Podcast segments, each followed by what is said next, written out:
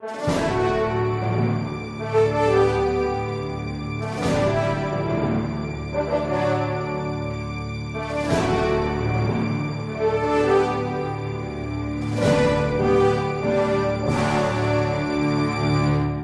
queridos irmãos e irmãs, nós estamos na Semana Santa e gostaria de propor alguns textos espirituais tirados da liturgia para esses dias tão importantes, dias do Tríduo Pascal. O Tríduo Pascal inicia com a missa da Ceia do Senhor e de lava-pés. E no coração nós temos este belíssimo hino, Ubi Caritas. O Ubi Caritas, onde está a caridade, onde está o amor, Deus aí está, está no coração da liturgia eucarística. A reforma litúrgica de Paulo VI trouxe de volta um gesto antigo que os fiéis faziam no primeiro milênio na Igreja de Roma, o gesto da procissão do ofertório. É interessante nós lermos no Catecismo da Igreja Católica, no número 1345, um texto tirado da apologia de São Justino, o mártir, que no ano de 155, veja só, 155 depois de Cristo, logo no início da caminhada da igreja, nos descreve a liturgia eucarística e quando chega no momento do ofertório, ele diz assim: Em seguida, leva-se àquele que preside os irmãos pão, um cálice de água e vinho misturados. Ou seja, os fiéis levavam em procissão as ofertas. E é exatamente isto que Paulo VI trouxe de volta nesse missal, uma procissão das ofertas. E é interessante, em todo o ano litúrgico, o único dia em que a procissão das ofertas é realmente indicada como sendo parte da própria liturgia, claro, opcional, mas parte da própria liturgia, é exatamente nessa missa de Quinta-feira Santa, a missa da instituição da Eucaristia, para indicar que ali, quando Cristo se oferece em sacrifício na Eucaristia, os fiéis devem se oferecer juntos. É um pouco esta ideia espiritual que está por trás da procissão das ofertas. A procissão das ofertas é lembrar que no ofertório o Cristo se oferece, mas não somente isso. Nós nos oferecemos junto com Ele. E é assim, é assim que nós temos a nossa oblação, a nossa oferta, o nosso entregar a Deus. O sacerdote, no primeiro milênio, quando ele recebia aquelas ofertas, evidente, ele recebia é, muitas coisas e depois terminava sujando as mãos. É por isso que é previsto dentro da liturgia eucarística que o padre, então, depois de oferecer o pão e o vinho, lave as suas mãos. Por quê? Porque ele pegou nas ofertas dos fiéis. Todas as vezes que você participar da Santa Missa, se pergunte, quando você vir um padre lavando as mãos, o que é que eu ofereci para que o padre esteja lavando as mãos? Pois bem, o nosso hino, Ubi Caritas, nos coloca exatamente nesta realidade. Como é que começa? Eu vou começar é, comentando um pouco as três estrofes e depois nós nos deteremos no, na antífona, no refrão, que é o que é o mais conhecido. O hino começa assim. Em latim, ele diz: Congregavit nos in unum Christi amor. Ao pé da letra, o amor de Cristo nos congregou numa unidade, in unum a tradução portuguesa para o Brasil adapta e diz: congregou-nos num só corpo, o amor de Cristo. Mas aqui nós começamos. Começamos com o amor de Cristo. É o amor de Cristo que nos une, que nos congrega. A primeira realidade que nós temos que compreender com relação ao amor é exatamente isto. O amor de Deus é número um. Não é o nosso amor quem dá o primeiro passo. O primeiro passo é o amor de Cristo. Deus toma a iniciativa de nos amar. A primeira carta de São João, que diz por duas vezes no capítulo 4 que Deus é amor, explica assim: Nisso consiste o amor. Versículo 10. Não fomos nós que amamos a Deus, mas foi Ele que nos amou e enviou seu Filho como oferta de expiação pelos nossos pecados.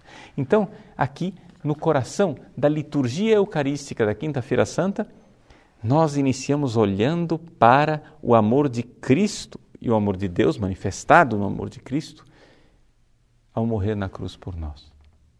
Cristo morre na cruz. E este amor nos une.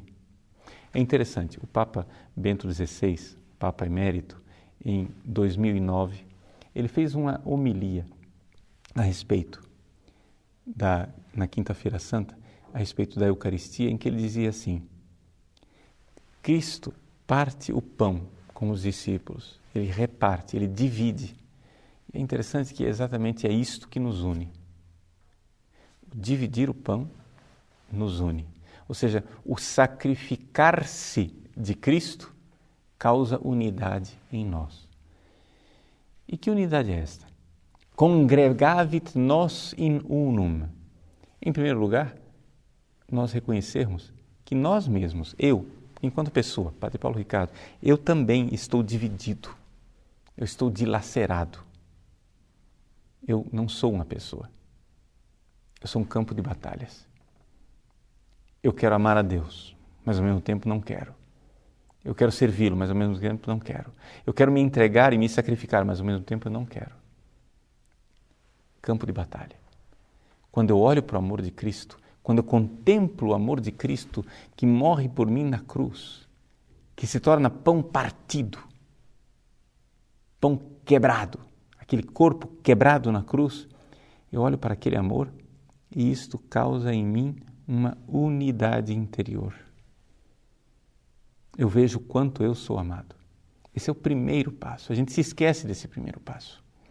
E é exatamente por isso que eh, nós temos uma certa tendência de viver um vitimismo né? Ah, eu estou me sacrificando aqui, pobrezinho de mim, né? coitadinho de mim. Por quê? Porque nós achamos que o nosso amor é o amor primeiro. Aí a gente se sacrifica e fica chamando a atenção de Deus para quem sabe Deus né? se compadece de nós e fica bonzinho e nos ama. Vejam como está errado. Ou seja, você considera que o seu amor é número um. E aí Deus, quem sabe, vai olhar o seu sacrifício, o seu amor e vai responder. Mas isso é uma espiritualidade pagã. Isso não é o cristianismo. O cristianismo consiste nisso. Deus nos amou por primeiro. Ele tomou a iniciativa. Antes que você existisse, ele já tinha amado você. Pensar que Cristo na última ceia pensa em mim. Pensar que Cristo na cruz pensa em mim. Eu, pessoalmente, Padre Paulo Ricardo, você pensa em você. E aí, este amor, contemplar que ele derrama o seu sangue, né? Santa Teresinha do Menino Jesus nos recorda isso, que exatamente o amor de Cristo na cruz, eu devo pensá-lo como se Cristo tivesse derramado todo o seu sangue somente por mim. Agora, uma vez que eu tenho este amor, uma vez que eu sei desse amor, uma vez que eu estou unido em mim mesmo, isso causa uma unidade interior, então isso causa também uma unidade com os irmãos. Aí sim, congregavit nós, nos congregou numa unidade, enquanto igreja, enquanto único corpo de Cristo. Agora, número um, Deus nos amou. Qual é o número dois? Nós precisamos amar. E aí então a estrofe continua. Ao Deus vivo nós temamos, mas amemos. Não é? Em latim, timeamus et amemos deum vivum. Primeiro, o amor que eu recebi de Deus, eu tenho que amar de volta. Mas o, o amor é o final da minha evolução espiritual, minha, da minha caminhada. O início da sabedoria, diz a Sagrada Página, é o temor de Deus. O temor de Deus é o princípio do saber. Então, a primeira coisa, eu tenho que temer a Deus. Não somente pela grandeza dele, mas pela grandeza do amor. Eu tenho que ter medo de perder esse amor. Ter medo de perder quem me amou tanto assim. Ter medo, ter medo de perder esse tesouro. E isto me conduzirá então gradualmente a um dia amar a Deus de todo o coração. Começamos com o temor e terminamos com o amor pleno. Pois bem, Deus me ama, eu amo a Deus. Mas a primeira carta de São João nos recorda: quem diz que ama Deus que não vê e não ama o irmão a quem vê, é mentiroso. Então o hino continua: E sinceros uns aos outros nos queiramos. Et excorde diligamos nos sincero. Ao pé da letra, excorde sincero, com um coração sincero, nós amemos, diligamos, nós nos amemos mutuamente.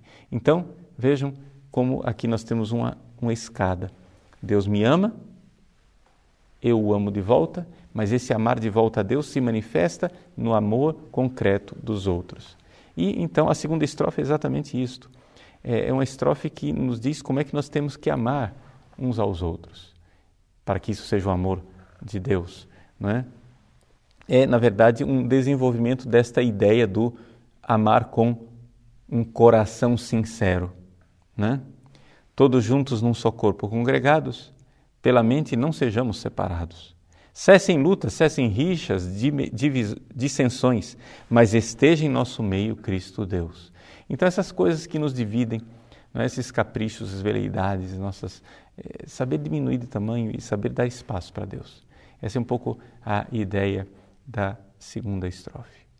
E a terceira estrofe nos leva para o céu. A terceira estrofe tem esse sentido anagógico, que é esse pulo na direção é, de Deus. Não é somente Deus nos amou, primeira estrofe, é, precisamos nos amar, segunda estrofe, mas nós iremos um dia voltar para o céu, é, que é a finalidade. Então a gente, o amor sai do céu, vem, caminha na terra e volta para o céu.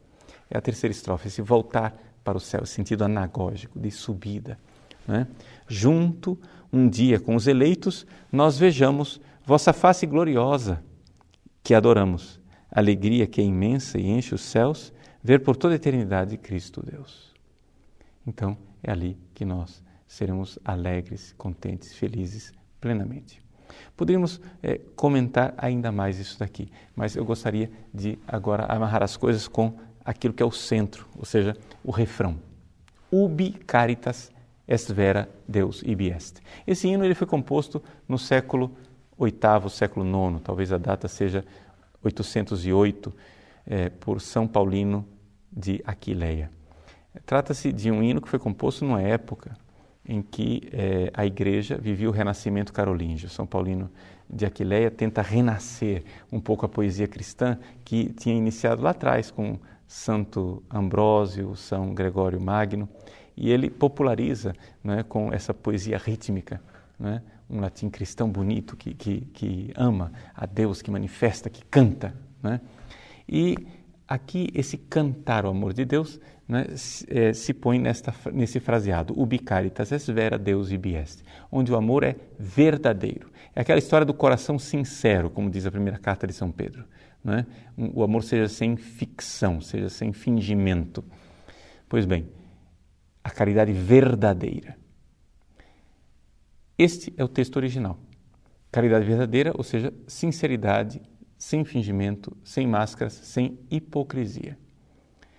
São Paulinho de Aquileia escreveu isso num contexto de um sínodo da sua é, diocese e, portanto, havia divisões, rixas, etc. Isso explica um pouco é, a nuance desse amor sincero, sem ficção, sem fingimento entre os cristãos. Mas colocado esse hino dentro do coração né, da Eucaristia, ou seja, na missa da ceia do Senhor, ele toma uma outra é, realidade, que é o amor de Deus que se manifesta na Eucaristia. E é por isso que ao longo dos séculos, então, esse fraseado, onde o amor é verdadeiro, Deus aí está, foi sendo mudado e se surgiu uma nova versão. Ubi caritas et amor Deus ibi est. Ou seja, onde há caridade e amor, Deus aí está. É, se nós olharmos aquela encíclica importantíssima do Papa Emérito Bento XVI, né, Deus caritas est, nós iremos encontrar o seguinte: que o amor-caridade O amor cristão, aquele amor perfeito, aquele amor que, que sabe pagar o preço. Né? Caridade vem de caro, né? tem um preço. Eu pago o preço do amor. Ele não é simplesmente um amor sacrificado, mas ele brota, ele nasce de um amor que é humano, né? que é o amor erótico. Então, aqui, quando eu digo onde há caritas e amor, ou seja, onde há agape e eros, Deus aí está, nós temos o resgate desta realidade que, quando eu contemplo Cristo que morre para, por mim na cruz, existe ali um afeto que surge. Esse afeto devocional não é ainda o amor-caridade, mas já é um impulso de amor eros, de amor humano, não é? um impulso de uma energia de afeto que me joga no coração de Deus. É uma reação primeira. Essa reação primeira é exatamente naquilo que eh, São Paulino eh, de Aquileia nos coloca aqui quando ele diz assim: exultemos et in ipso iocundemur exultemos e nos alegremos, é uma alegria. Assim, a primeira é, consequência do amor, quando Deus, amor, caridade se manifesta, em mim brota uma alegria, um amor intenso por Ele. Então, essa, essa realidade do fogo que arde no meu coração, e então um dia eu poderei responder com amor, caridade. Mas a primeira coisa que surge não é um amor perfeitamente caridade, mas um amor que é ser é, amor que dirige, amor que é, tem um gosto, né? tem algo de muito humano nisso. Como diz São Bernardo, né? é um pouco respondendo a Abelardo, Pedro Abelardo, ele diz assim: é, o amor gratuito, totalmente gratuito, é somente pertence a Deus. O amor humano mesmo, né? ele já tem a sua recompensa.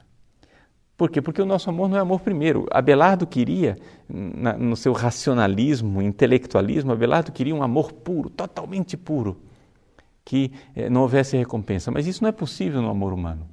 Pela simples razão de que o nosso amor é sempre segundo, é sempre número dois. Deus nos amou, então isso já dá em nós né, uma grande eh, devoção, amor, caridade, afeto. Isso nos afeta. E isso é amor é, erótico no sentido de que é um amor humano. É daí que vai brotar então o nosso amor caridade. Nós que celebramos a Eucaristia nesta quinta-feira santa, deixemos que o nosso coração arda. Arda de amor pelo Cristo que se doa. E ao olharmos para a sua doação no Santíssimo Sacramento do altar, queiramos também nós nos doar em procissão vamos para o ofertório cantando Ubi Caritas, dizendo: Ele se doou por mim, eu também quero responder, me oferecendo.